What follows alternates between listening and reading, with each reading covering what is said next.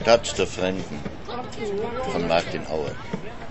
wasinde malkol kokoti e malkol shabaran sinadi kate rich no maxma kuma de selector wacha ese shabar ese badu modern hai dadi ese badu modern hadu badu ese badu modern enta de kodina di shabaran sis hai dadi ese badu modern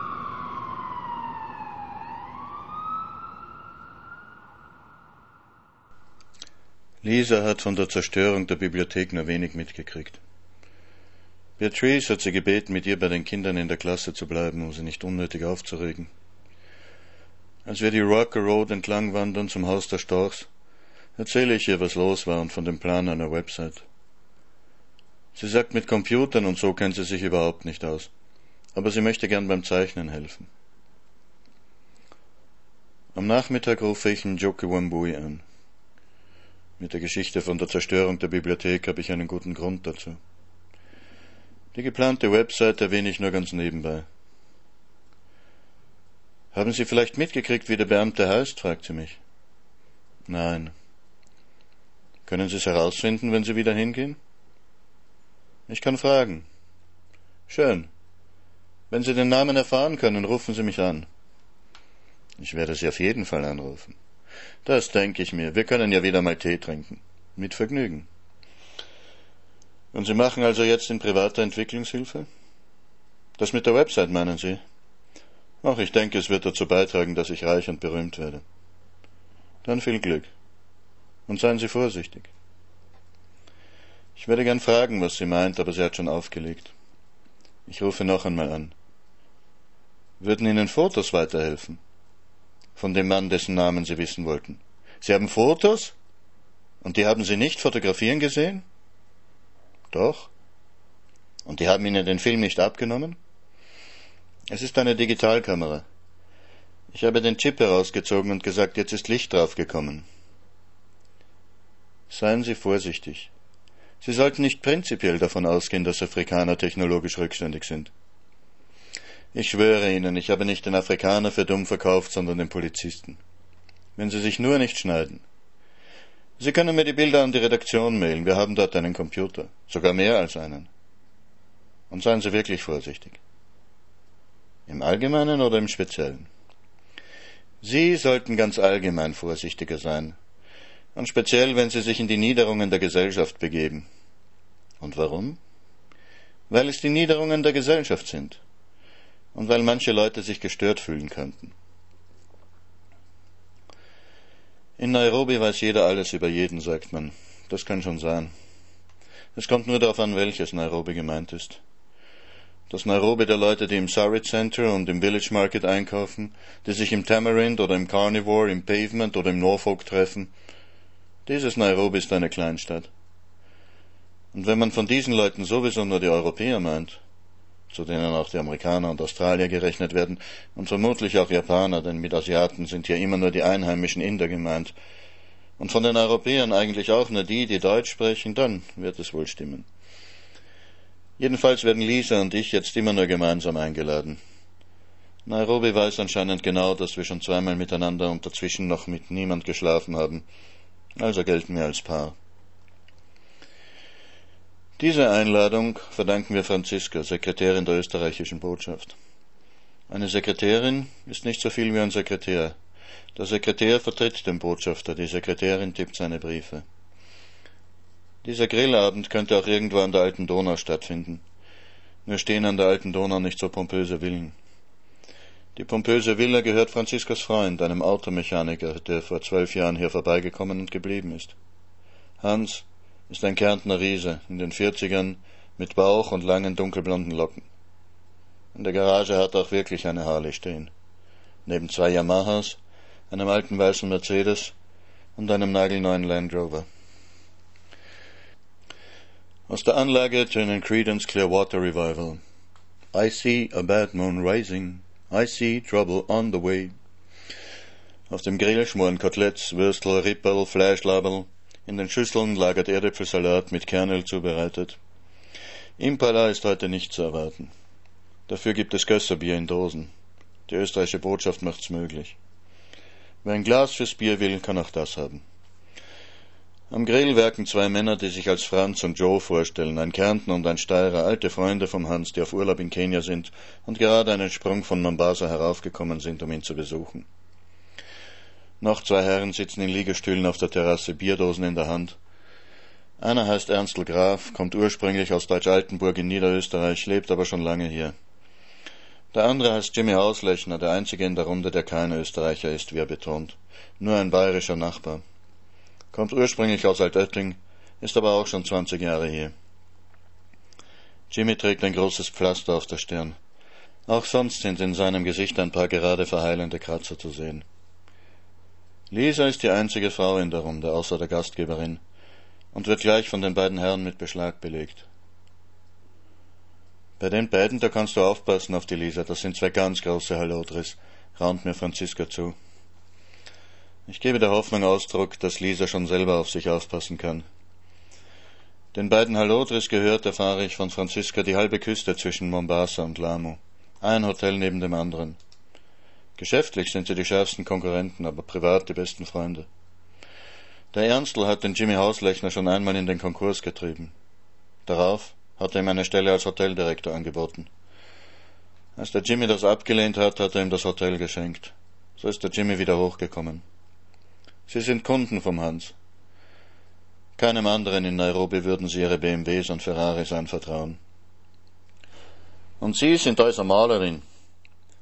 Der Jimmy ist extra aus seinem Liegestuhl aufgestanden, um Lisa ein Bierglas zu bringen. Ja, das muss ja hochinteressant sein. Kennen Sie den Dings, den Arno Freiner? Ja, den habe ich in New York kennengelernt. Aber ich habe ihm kein Beutel abgekauft, das ist ja nichts, das zuschmieren. Wieso der so viel Geld dafür kriegt, dass alles zuschmiert, ich verstehe das nicht. Sie sind wahrscheinlich auch modern. Sie werden mir auch keine Landschaft mit Zebras malen, nehme ich einmal an. Hä? So was täte ich Ihnen gleich abkaufen. Nein, nein, war nur Spaß. Aber ich verstehe absolut nichts von Kunst. Da müssen Sie mit dem Ernstl reden. Der kennt sie aus. Der Ernstl kennt sich wirklich aus. Und erzählt Lisa von moderner afrikanischer Kunst. Ja, das gibt es. Nicht nur Holznitzereien und Masken. Ob sie 95 die Ausstellung in London gesehen hat? Fantastisch. Viele Naive drunter, natürlich. Autodidakten, aber mit einer Kraft, einer Fantasie, unglaublich. Er wird mit ihr einmal auf den Banana gehen. Dort gibt's eine ganze Künstlerkolonie, Maler, Bildhauer, was man will. Und die verkaufen ihre Sachen noch ganz billig. Das sammeln ja erst ganz wenige Leute. Also, wenn Sie da jetzt was kaufen, das kann in zehn Jahren, wenn das wirklich vom Markt entdeckt wird, also da können Sie ein Vermögen machen. Und der Markt wird das entdecken, denn die Leute sind schon übersättigt. Es muss wieder mal etwas Neues kommen. Den Jimmy schmerzt es offensichtlich, dass er Lisa so schnell an den Ernstl verloren hat, und um Terrain gut zu machen, fragt er, wie lang geht denn Ihre Ausstellung dann noch im Kulturinstitut? Sie könnten ja danach bei mir ausstellen in einem Hotel, sagen wir im Lamu Palace. Nach Lamu wissen Sie, da kommen eher die Kunstinteressierten hin. Waren Sie schon mal da? Na, da müssen Sie unbedingt hin. Das ist eine wunderschöne kleine Swahili-Stadt. Ganz romantisch. Auf der Insel gibt's gerade ein einziges Auto. Swahili, das ist die Küstenkultur, islamisch von den Arabern her, wissen Sie, war doch ganz was Eigenes. Klein Sansibar sagt man auch dazu zu Lamu, weil das von der Kultur her ganz ähnlich ist. Na, das sollten Sie wirklich machen, Sie täten sicher was verkaufen. Die Leute, die nur so auf Strand und Disco und bisschen Sexabenteuer aus sind, die gehen ja eher runter nach Mombasa, nach Malindi und so, gell? Darauf kommen schon mehr die Kulturinteressierten. Der Ernstl grinst. Ja, das stimmt.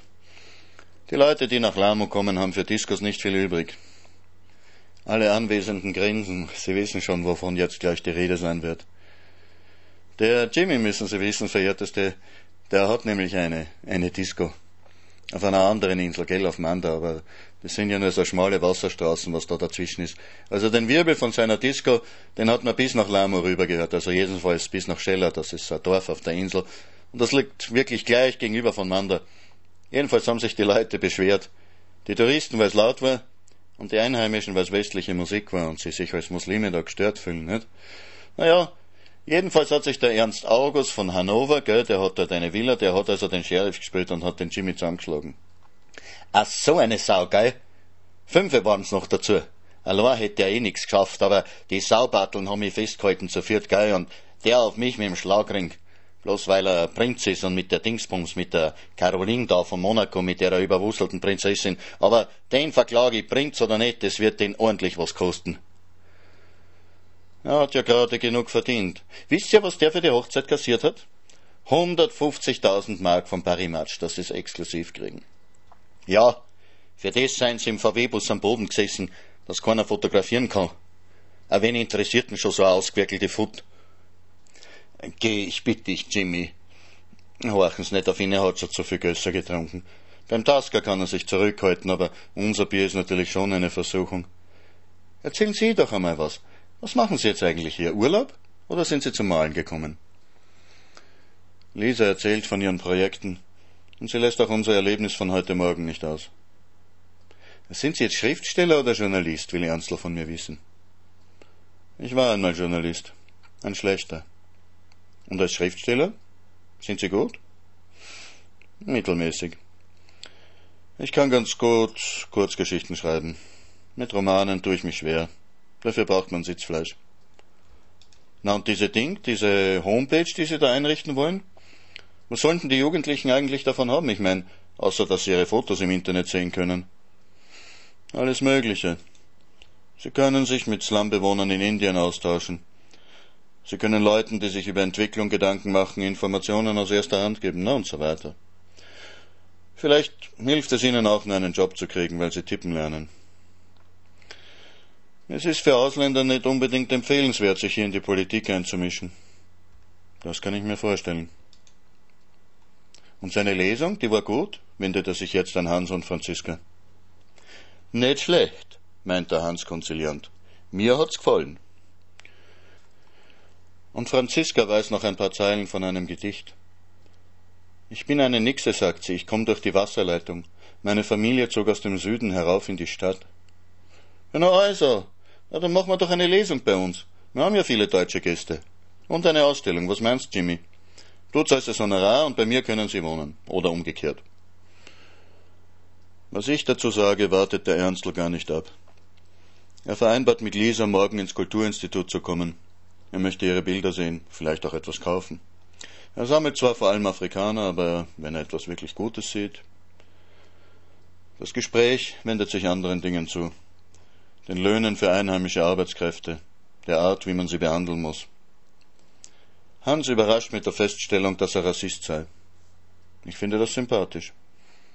Sympathischer jedenfalls als ich bin ja sicher kein Rassist, aber Hans hat in Kenia gesessen. Er hat ein paar Gramm Hasch in der Tasche gehabt und jemand hat ihn angezeigt. Hans ist ein Rassist. Aber wie er gesehen hat, wie die da ihre eigenen Leute behandeln im Knast, da ist ihm der Hut hochgegangen. Na, da haben sie mir schon leid getan, die Negerlein. Geschimpft, angespuckt, geschlagen, gell?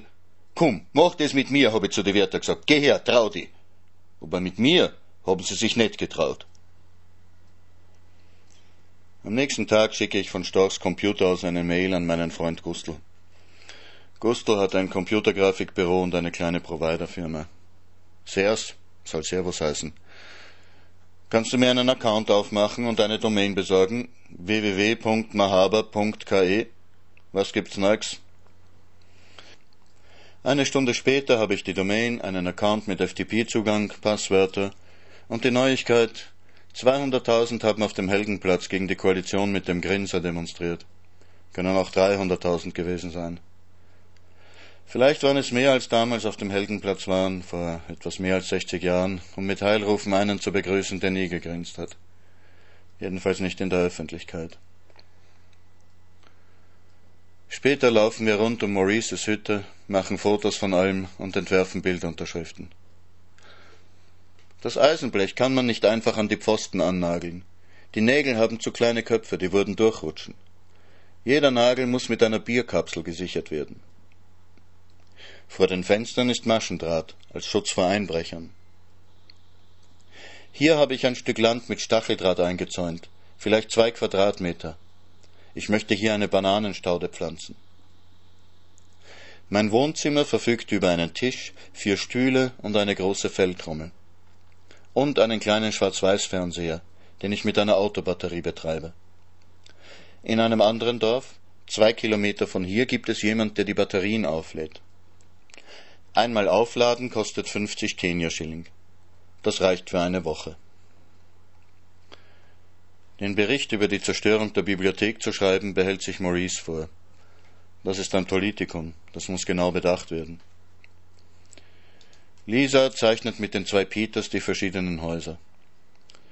Da ist das Haus von Maurice aus Blechplatten, das Holzhaus von Peter Jerogis Familie, eines dessen Wände aus lauter runden Öltonnenböden zusammengenietet sind, eine Lehmhütte mit einem Dach aus Plastiktüten, die katholische Kirche aus Wellblech, der Laden mit dem vergitterten Fensterchen, der Verschlag mit dem Wasserhahn, der Dartsclub aus Bambusbrettern.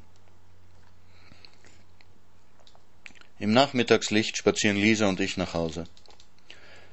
Ein Hibiskusstrauch lässt seine Zweige über eine Mauer hängen, und ich reiße eine Blüte ab und stecke sie Lisa ins Haar. Sie schüttelt den Kopf. Lars, ich bin total deprimiert. Wir tun ja wenigstens was halbwegs Vernünftiges. Deprimiert sein nützt niemandem was. Ja, nur so kann ich das nicht sehen. Wenn du zum Arzt gehst, weil dir was weh tut, willst du, dass er vom Mitleid zu meinen anfängt oder dass er dich heilt? Ja, heilt denn hier irgendwer irgendwas? Darauf kann auch ich nur mit den Schultern zucken. In der Nairobi University sind die Hälfte der Close defekt. Herr Professor Merck, der hier Deutsch unterrichtet, entschuldigt sich. Sie sollten die in St. Petersburg erleben, tröste ich ihn. In Russland war ich nämlich auch schon. Nach meinem Vortrag lasse ich mich von ihm am Village Market absetzen. Maurice und ich sind mit Dr. Kraft verabredet in der deutschen Schule gegenüber. Der Village Market ist kein Markt, sondern eine hübsche neue Einkaufsmall. Baker's Den, Light and Luscious, Prime Cuts Delicatessen, German Point, Roro Chinese, Calypso Caribbean Food, Fuji Village Photoshop, Forex Bureau, Standard Chartered, Bata, Authentic Fashion Club, Sapore, Italian Wines and Food. Aus den Lautsprechern kommt Sinatra und dergleichen, dann wieder softe afrikanische Musik. Ich trinke einen ausgezeichneten Espresso im italienischen Café im oberen Stock, schaue von der Terrasse dem gemütlichen, entspannten Treiben im Hof der Mall zu. Hier kann man behaglich sitzen, schlendern, flanieren, die Auslagen der kleinen Boutiquen betrachten, die Kunstgalerie im zweiten Stock stellt Malereien australischer Aborigines aus. Zwischen plätschernden Wasserfällen und künstlichen Teichen spazieren Guards der Firma Radar in neuen hellbraunen Uniformen mit Kessenkappen, Lederstiefeln, roten Schnüren über der Brust, Walkie-Talkies am Gürtel. Ich gehe nachsehen, ob Maurice schon am Schultor auf mich wartet. Sicherheitshalber habe ich mich mit ihm etwas früher verabredet als mit Dr. Kraft. Ich möchte, dass wir den Herrn aus Hamburg mit Pünktlichkeit beeindrucken. Von außen gesehen ist der Village Market eine Burg. Es gibt keine Fenster nach außen, nur nackten Beton, mit Leuchtreklamen verschönert. Maurice kommt eine Viertelstunde später als ausgemacht, aber immer noch eine Viertelstunde vor dem Termin mit dem Schulleiter. Also können wir noch einmal hinübergehen in den Village Market und eine Cola trinken. Wie lange es die Mall hier schon gibt, frage ich Maurice. Zwölf Jahre, sagt er. Vorher war hier auch ein Slum, er kann sich erinnern. Die Räumung damals war ziemlich brutal. Herr Kraft lädt uns in die Schulcafeteria ein. Auf dem Weg dahin schlage ich einen kleinen Umweg vor. Während der Projektwoche gab es auch ein Projekt Das andere Nairobi. Eine Gruppe hat mit einem Missionar die Slums besucht und Schautafeln mit Fotos gemacht. Ich möchte Maurice zeigen, dass man hier in der Schule keineswegs desinteressiert ist an den sozialen Problemen des Landes. Herr Kraft meint, Kollege Rössler könnte uns mehr über das Projekt erzählen, aber Kollege Rössler sei leider nicht da. In der Cafeteria holt Herr Kraft eigenhändig für Maurice ein Sprite und für mich ein Coke von der Bar, dann hört er sich höflich und aufmerksam unser Anliegen an. Seine Augen werden dabei immer trauriger. Als wir fertig sind, lässt er uns noch zwei Drinks bringen, aber leider den Computerraum kann er uns nicht zur Verfügung stellen. Ja, wenn ich etwas brauche, gerne. Ich kann jederzeit kommen, aber eine ganze Gruppe, nein, das geht leider nicht. Und wie sieht's mit Fußballmatches aus? fragt Maurice. Herrn Krafts Blick wird wieder optimistisch. Ja, Fußballmatches zwischen der Mannschaft von Jiwa Mahaba und der Schulmannschaft, daran soll es nicht fehlen. Er wird sogar den Schulbus schicken, um die Kinder aus dem Dorf abzuholen. ob wir noch ein drittes Getränk wollen? Wir bedanken uns und verabschieden uns. Immerhin, Fußballmatches auf dem Schulsportplatz sind auch nicht schlecht. Weniger war von Herrn Kraft wirklich nicht zu erwarten. Zu Hause drehen sich seine Gespräche fast ausschließlich um den Hamburger SV. Zum Glück hält die Deutsche Welle ihn auch hier in Kenia über die Ergebnisse auf dem Laufenden. Das weiß ich von Lisa. Von Lisa weiß ich auch, dass Frau Kraft ganze Reihen von Gläsern mit eingemachten Grünkohl aus Deutschland in ihrer Speisekammer hat. Aber das ist ja wohl ihre Privatangelegenheit. Beim Hinausgehen mache ich meiner Enttäuschung Luft. Vorläufig ist das Projekt wohl geplatzt. Aber Maurice weiß Rat. Fahren wir ins Büro von Clean. Clean ist das Center for Legal Education and Aid Networks. Dort hat er seine Ausbildung als Paralegal Worker bekommen. Wir nehmen ein Matato ins Zentrum, laufen quer durch die Innenstadt und nehmen an der Kenyatta Avenue einen Bus Richtung Ngong Hills. In einem sauberen kleinen Häuschen ist das Büro. Dort sitzt eine hübsche, junge, etwas füllige Inderin, die Maurice mir als Michelle vorstellt. Ich erkläre ihr, wer ich bin, wie ich nach Kenia komme, wie ich nach Mjiwa Mahaba komme und was wir vorhaben. Ja, sagt sie, ja, das ist es. Das ist genau, was Sie brauchen. Sie müssen Computerkenntnisse haben. Sie müssen mit den modernen Medien umgehen können. Sie müssen sich artikulieren können. Ja, wir können die Computer benutzen, außerhalb der Bürozeiten. Abends, am Wochenende, wann immer wir wollen. Ja, es wird eben jemand da sein, das kann man organisieren, kein Problem. Sie wendet sich an Maurice. Und? Wisst ihr auch, was ihr davon habt? Dieser Mann wird mit dem Projekt reich und berühmt, aber was habt ihr davon? Was bedeutet es für euch? Politisch? Für die praktische Arbeit? Habt ihr euch darüber Gedanken gemacht? Oder macht ihr nur mit, weil es irgendwie spannend ist? Maurice wirkt auf einmal wie ein verlegener Schulbub, versinkt in seinen Stuhl, sagt nichts. Ich springe ein. Natürlich haben wir über die politische Bedeutung der Sache gesprochen.